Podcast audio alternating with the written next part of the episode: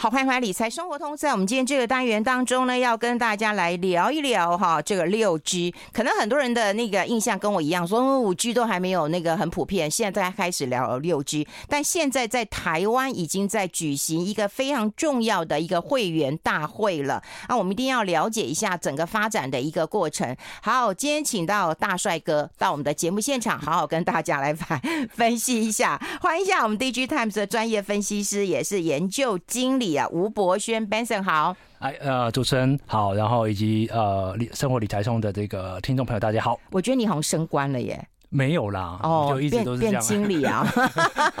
之前没有讲而已。哦，真的哦，真的哈。哎，我觉得下次到我们节目，我应该开个直播，你知道吗？让大家看你有多帅。这次听说是没有直播，所以我就赶快出现，这样 避免破坏大家想象。真的吗？是 是是。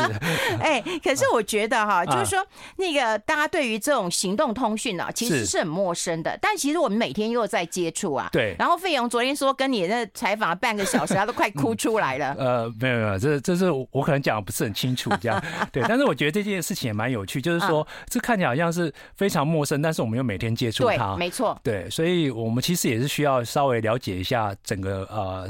生态的变化，因为其实它跟我们甚至跟国家之间都有息息相关，这样子，好像各国都在拼啊，因为有大国才能够制定规格嘛，对对对，那。其实刚刚那个主持人也有讲到，就是说关于五 G 变慢这件事情。嗯，那我这件事情，我大概前两个礼拜的时候，我刚好碰到，就是啊，我我就不讲哪一家哈，就是呃，呃四大这个最大的这个全球型的这个呃电信设备供应商哈。那我就问他们说，哎，嗯，你有没有觉得，就是既然他们是在卖五 G 电信设备嘛，然后我我就直接问他，他们最准讲，我说你会不会觉得？到五 G 的时候，好像呃，其实并没有我们想象中这么快。嗯，对。那呃，他他他其实点点头，他跟我讲说，第一个我们知道说，就是在手机的部分上面，呃，我们大家知道，就是说我们目前还没有看到有什么 APP 是一定需要用到五 G 网络才能够跑嘛。嗯，哦，所以这个东西我们都大家可以理解。我们常常讲着，好像在消费。呃，者这边缺乏这个杀手级的应用，嗯，哦，所以大家其实是把五 G 的焦点放在企业用户，但是企业用户这边看起来好像，哎，动作也不是非常的呃积极跟频繁导入这个五 G 的网络，像是我们讲的什么智慧工厂啦，或者是一些智慧城市等等这些都五 G 的一些。比较比较企业端或者政府端的应用，嗯，他就跟我讲了一件事情，他就跟我说，你知道吗？其实，在二零一九年那个时候，不是川普政府在呃推动所谓中国脱钩的一些政策嘛？对对，对。当他这样一下下去之后，他说他们所有的原本规划的这一些呃什么智慧工厂、智慧医疗的这些的供应商，全部都要更换。嗯因为它不能再有任何有关于就是中国 China base 的任何的 vendor 这个供应商进来，嗯，对，所以他说本来他们在这个二零一九年五 G 要商转之前，他们都已经 set down 好了，就是他已经找了很多的供应商进来，嗯，但是呢，就突如其来这样子就打乱他们整个的这个规划，那。我们必须要知道，就是说，对于这种大型的设备上，它导入这个供应商的这个呃流程是非常严谨的啊。它不是说我今天找了 A、B、C 厂商哦，这个要换掉，我明天就可以换呃 D、E、F 厂商进来。所以我们可以知道说，就是再从呃决策来讲，就是从国家的政策来讲，它其实会影响到整个通讯时代的这个变化，然后甚至到这个演进的速度。嗯，哦，对，所以。呃，如果我们来看这个六 G 的话，就可以看到说，哎，这个其实所谓大国博弈之间的这样子呃的竞竞合关系，我觉得是可以关注的一个焦点啊。你这样讲我们就懂了，就是说五 G 没有什么没有普遍的运用，因为我们消费者大概也只有追追剧而已啊。是，对啊，我们没有再出现说它需要更快。对不对？对对对，对，就他能够跳芭蕾舞就好了，不用去跳那霹雳舞啊，叭叭叭叭的。然后，所以他的这个啊，五 G 的应用并没有很大。那现在有个会议叫三 GPP，对对，在台湾举行。对，那这个好像就是联发科、中华电信啊，大家都在谈六 G 啊，而且而我们投资人却完全不知道。嗯嗯，基本上呃。大家可能对三 GPP 这个组织，呃，一般可能是有点陌生，因为这个比较偏向是，呃呃，这个电信领域相关的这个组织，但实际上这个组织是非常重要，它是一个全球性的标准的组织，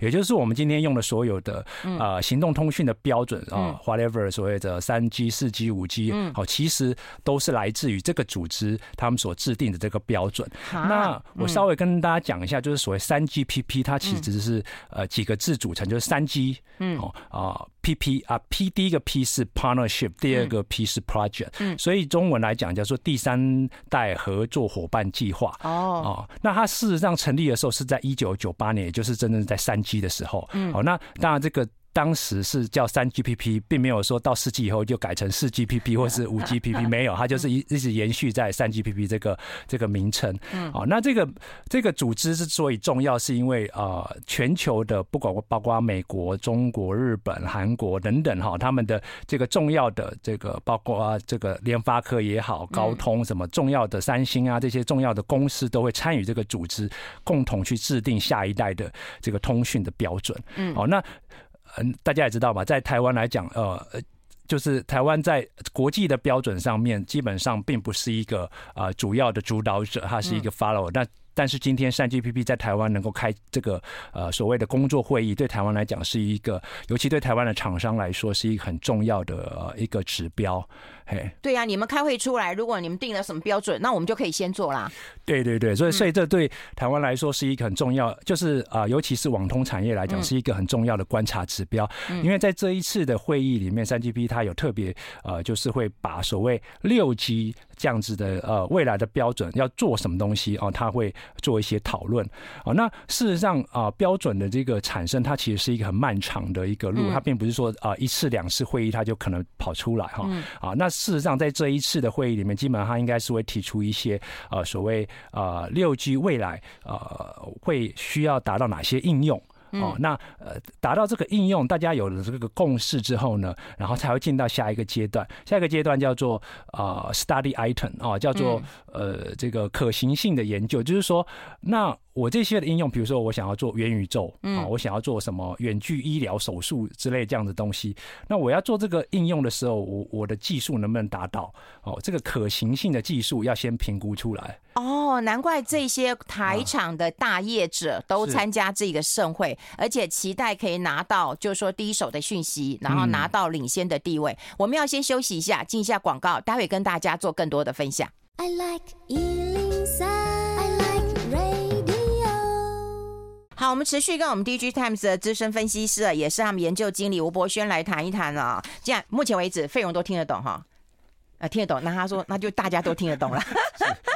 那我们刚刚有提，我刚刚有提到，其实我在广告时间有问呃博轩一个问题啊，我就说现在有什么五 G ETF 啊哈，或者是相关的这个共同基金啊，我说那到了六 G 怎么办？要换掉？他说也许有一些不用换掉哈，但有一些可能会新增呐哈。那当然就是看未来的一个发展。那现在看到六 G，六 G 我们刚刚已经讲过说这个会议在这边开，那我们会先知道未来的发展，所以我们的那个啊装备啊设备厂商就可以先拿到这样的一个机会。那现在如果说是大国在制定这种标准的话，还是中美之争吗？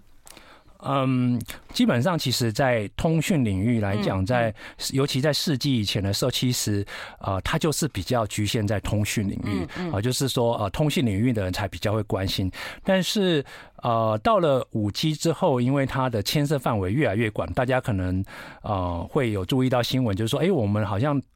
发现说这个手机可以跟这个卫星之间可以做这个通讯嘛？哦，就是呃，像上一代这个 iPhone，它就已经啊发表，就是说，哎，我可以直接用手机，然后发送简讯给这个低轨卫星，然后就可以直接用手机去跟卫星之间做通讯。但是在这个过去的时候是不能这样做，因为这个呃。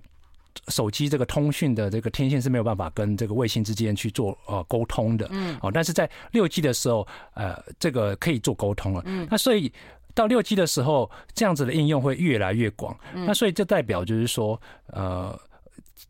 以前我们的所谓的基地台都是建设在这个地面上面，但是未来的所谓呃 B 五 G 就是五 G 的后期，或者是说这个六 G 的时代，呃，我们开这个产业开始想说要把这个基地台放在呃高空中，甚至到外太空。嗯，那这样子它在呃做所谓联网的时候，才能达到真正所谓的物联网。因为你想，我们在大海上有办法接收到基地台，不行嘛？对，要用什么卫星？对，要用卫星，或是你对卫星通讯又贵的要死。对对。这卫星通讯第一个也很贵啊，第二个就是它也没办法直接跟你的手机通讯哦。那不不只是在这个呃呃这个大海，或是你可能是在沙漠，你有可能是在高山上面，有很多的地方是基地台地面基地台无法覆盖。那在未来的情况下面，我们会希望说能够让这个覆盖的范围极大化哦，所以。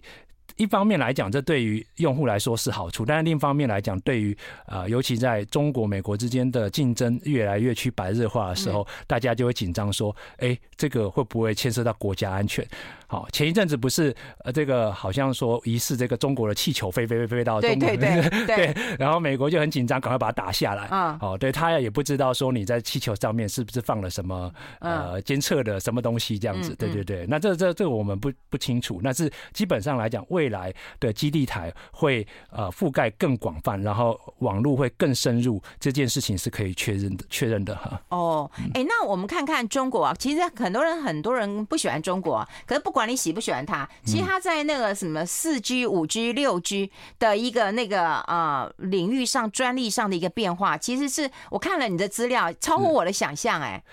对，就呃。要稍微打一下预防针，就是说，呃，我们今天讲这个东西，并不带任何的政治立场，我们就纯粹就产业的发展的变化来说，好，我们可以看到，其实中国在二 G、三 G 的时候，它其实是标准的 follower，它是跟随者，就是说，呃，国外做什么，呃，标准，我就我就跟着做什么，对，啊，那。我们可以发现到三 G 的后期的时候，其实它开始有一些雄心，就是说我希望能够作为一个标准的主导者。嗯，好，所以其实我们可以看到它在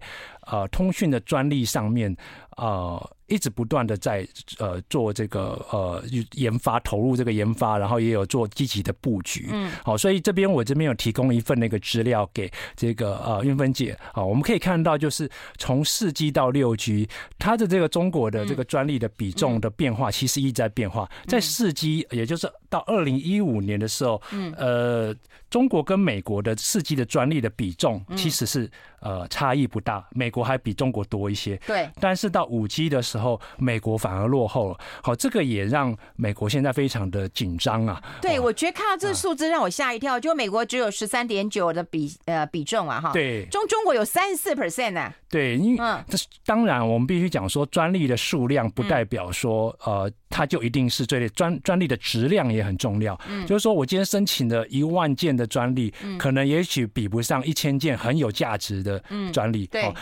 我们这边单纯就所谓的数量上面来看的话，我们可以发现说啊，中国这边有很多的厂商积极，因为中国在这个做所谓的呃进军到五 G 的时候，它也把它纳入到所谓的这个五年的计划里面，哦，它十二五、十三五这些计划，所以它在申请这个专利上面是非常积极的。哦，所以如果说你可以看到，就是呃在最后一页的时候，嗯，哦，就是这个。五 G 的专利申请业者比重前十大哈，前十大的这个 Top Ten 的五 G 专利申请的申请人来说，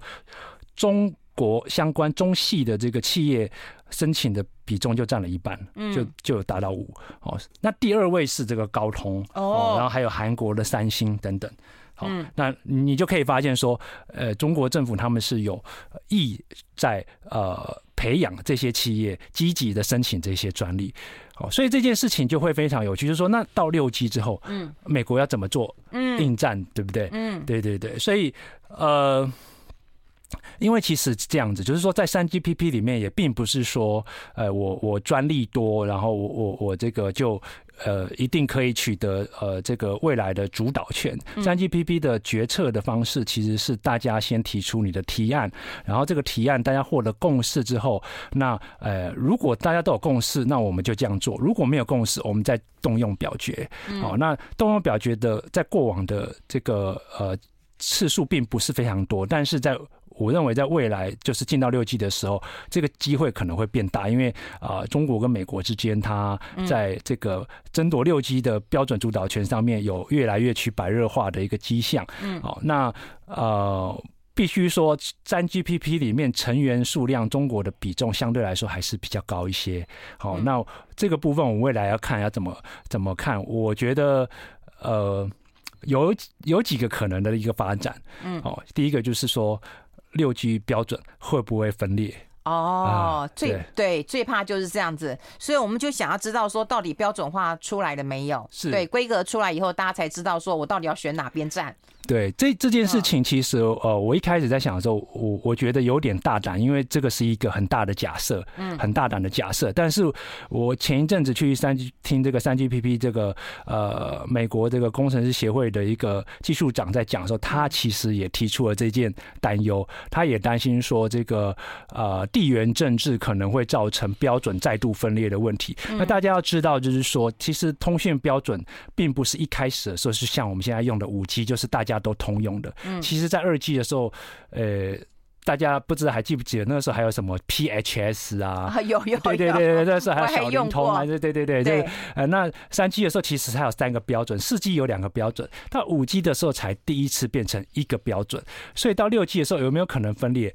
是有这个可能性的。啊，哎，可是哈，我们都想到就是那个 AI 的浪潮不都已经要来了？是。好，所以五 G 六 G 的应用会更重要，标准化有没有出来？这当然很重要。那未来的展望会是怎样？哈，这大家很想知道。可是我们要先休息一下，好不好？我们先休息一下，我们听一段呃新闻，然后我们两点继续回来谈。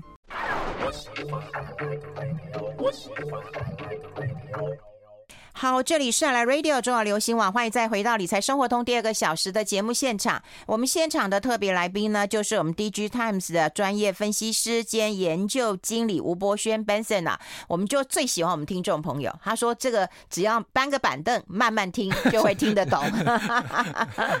所以而且还有很多人说长知识，但有人说啊，那六 G 开台以后资费是不是就更贵了？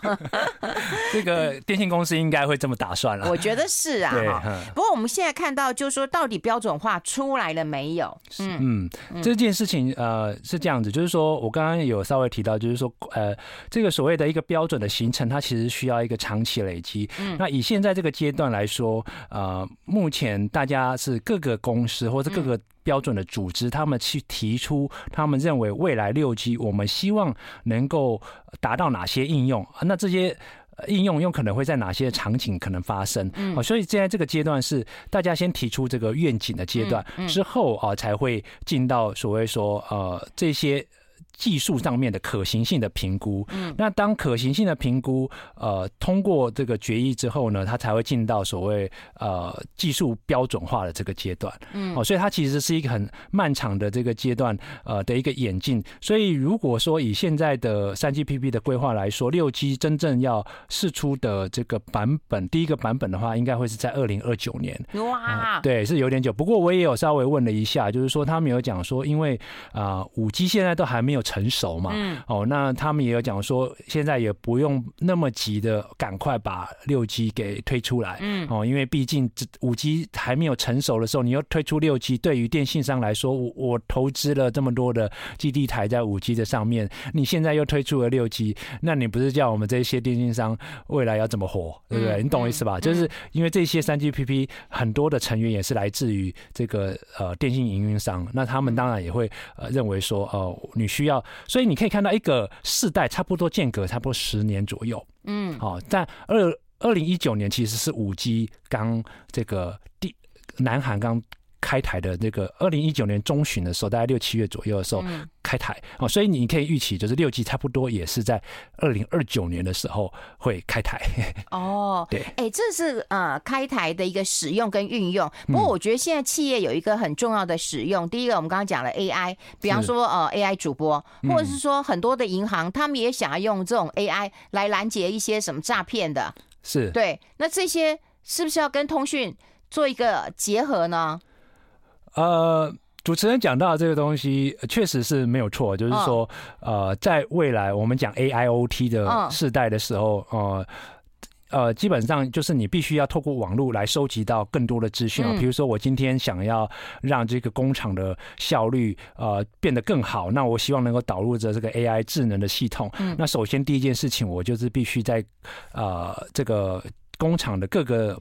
部位，比如说机器手背也好啦，哈，或者在这个产线上面放很多的呃感测器，我来收集更多的资讯，然后呃才有办法去训练这个所谓的智能的 AI 模型。嗯，好，那如果像以呃电信的基地台来说，它其实也有在用导入到所谓 AI 的这个应用。嗯，比如来讲，就是说我们可以发现说，在呃这个。比较高楼的时候，我们的手机的讯号好像有时候会比较弱一点，对不对？哈，那在或是在某些的时候，某些的楼层什么，就是不是那么的好。那这个时候，实际上其实这跟天线的角度有关系。那在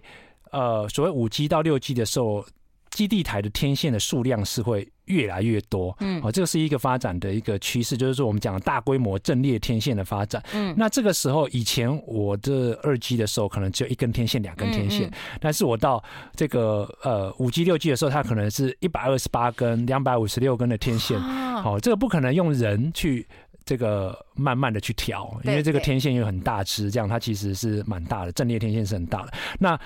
这个时候要怎么做？这个时候你就必须要靠 AI。这个时候我就要收集很多的资讯，比如说我在呃新一区的广场这边人潮很多的时候，它的天线角度应该要怎么做？哦，或是说我在比较呃户外的公园的时候，我天线角度要怎么调？这个时候就是嗯呃主持人讲到 AI 上面应用哈。嗯，是我我觉得未来好不可思议的一个发展哦。是，哎，那台湾现在可以做哪一些的准备，或者是啊、呃、迎接一些订单呢？你是说关于六 G 啊？六 G，当然现在讲到订单，呃，又还太早，又太太早，二零二九，二零二九。不过。呃，我我觉得这件事情就是值得我们大家非常关注的一件呃一个案例，就是说，呃，大家也许还记得四 G 的时候，曾经这个 Intel 啊，这个英特尔它曾经推出了所谓 WiMAX 这个标准，嗯，哦，那个 WiMAX 的四 G 的标准一开始推出来的时候，因为台湾跟 Intel 跟微软的我们讲 Wintel 嘛，哈，就是呃非常的 close，所以当它推出这个新的标准的时候，我们。台湾的呃，就是产业界其实很开开心，就是说，哎，也许我们有机会可以透过这个新的标准，嗯，来呃参与到更多的网通设备的商机。嗯，结果后来没有想到说，就是这个标准最后退出主流，那也让台湾蛮多的厂商损失哦。对，损失。对，如果大家还记得以前有一家电信商叫全国移动啊，对对，那时候它是 WiMAX 的营运商，最后因为这个标准。不是在主流之内，所以它慢慢也就退出了这个市场。所以，我我觉得这个阶段最重要是，台湾厂商必须要，虽然我们不一定是可以作为一个标准的贡献者，但我们必须要去。观察说这个标准它未来可能会怎么样的发展？那当你在做这个投资的时候，你才不会走偏了这个方向，那你就白白的投资啊。对，嗯嗯。哎、欸，那如果说这个风向球还没有确定的一个情况之下的话，那我们现在只能观察，就是它未来的呃标准会有几个可能性。是。然后我们这边应该做怎么样的一个设备升级跟准备？就只能这样啊。对，因为其实如果我们从未来长期来看的话，呃，很有可能就是就算是六 G 没有，呃，就是分裂变成两个或是多个标准，哦，这个产业链也有可能会呃呃分分分成所谓的 China base 跟 non China base 的一个生态链。哦，就是刚刚我其实在节目开头的时候也有讲到，就是呃这个设备大厂它其实在准备这些供应链的时候，它现在要多准备一个是。呃，for China 市场的以及 for non-China 市场的这些的供应商哦，所以未来可能会变成是一个标准，然后两个生态体系这样子的一个发展的方向哦，这个是另外一个可能的一个发展的路径。那对于台厂来讲，那你就要开始布局了，是不是要做所谓中国加一的这个这样子的一个布局？就是以前我我的很多的电信设备可能在中国厂制造。未来我我可能不能这样做了，我要把这个设备卖到美国、卖到欧洲去的时候，我我就必须要把我的产线在可能非中国以外的呃制造厂区里面，我要多设一个，哦，我需要去做这个呃风险分摊的这个动作。可是美国还是掐着晶片啊。对，所以这件事情呢，你可以发现华为在一直到今天，它还没办法推出。五 G 的这个手机，因为它被掐的这个、呃这个晶片，台台积电没有办法供货给他，嗯、对，所以但是这件事情它不会一直长期的存在。那到六 G 的时候，我相信啊、呃，以华为这边来讲，他一定会想办法突破这个呃这个障碍，对，因为他不会到六 G 的时候，他还没有办法推推出这样的晶片，哦，所以嗯、呃，未来会怎么样走，我们也不敢说呃，为了呃这个去做一个大胆的假设，但是我我们可以就是说需要说去稍微关注一下，说，哎，那呃这个全球未来在六 G 的标准的动态上面，它。未来可能会怎么样的发展？我想这个东西对台厂来讲会是比较重要的。其实我们啊，以第基泰来说，前之前有针对台厂做一些调查，我们会说，呃，到六 G 的时候，你觉得最重要的事情是什么？大部分台厂都回答，并不是参与六 G 标准的制定，而是呃，希望政府能够搭桥，呃，借接到各个不同的呃这个标准的组织，能够让台厂被认识，然后。进入到所谓的国际市场，因为过去来讲，啊、有部分台厂它非常依赖中国市场。那目前现在，啊、大家也知道，就是中国市场这边啊，有、有开始出现一些阻碍，所以台厂对台厂来讲更重要，就是说它要开始走入更多元化的市场的这个策略了。对啊，我们就是想当供应商啊，是对，这也是台湾最擅长的啊、呃、一件事情啊。对对，就是说，呃，这个做，如果我们还是做所谓 OEM、ODM 的话，这件事情也确实是一个必必须要注意的。但是，呃，台厂目前现在也开始有做一些策略的改变，也就是说，他希望可能会做一些软硬整合啊，做一些平台上面的一些服务了。这个也是数位转型未来必要走的一个方向。对，其实通讯真的很重要，只不过我们当然只看到晶片而已啊，没有看到电信三雄。可是他最近前阵子出席这个会议啊，王美花也去了，其实非常重要，对于台湾的设备有很重大的一个影响了。那慢慢的，我们也一步一步的迎接六 G。今天非常谢谢这个我们的大帅哥吴博轩到我们的节目现场，谢谢博轩，谢谢，谢谢主持人，嗯。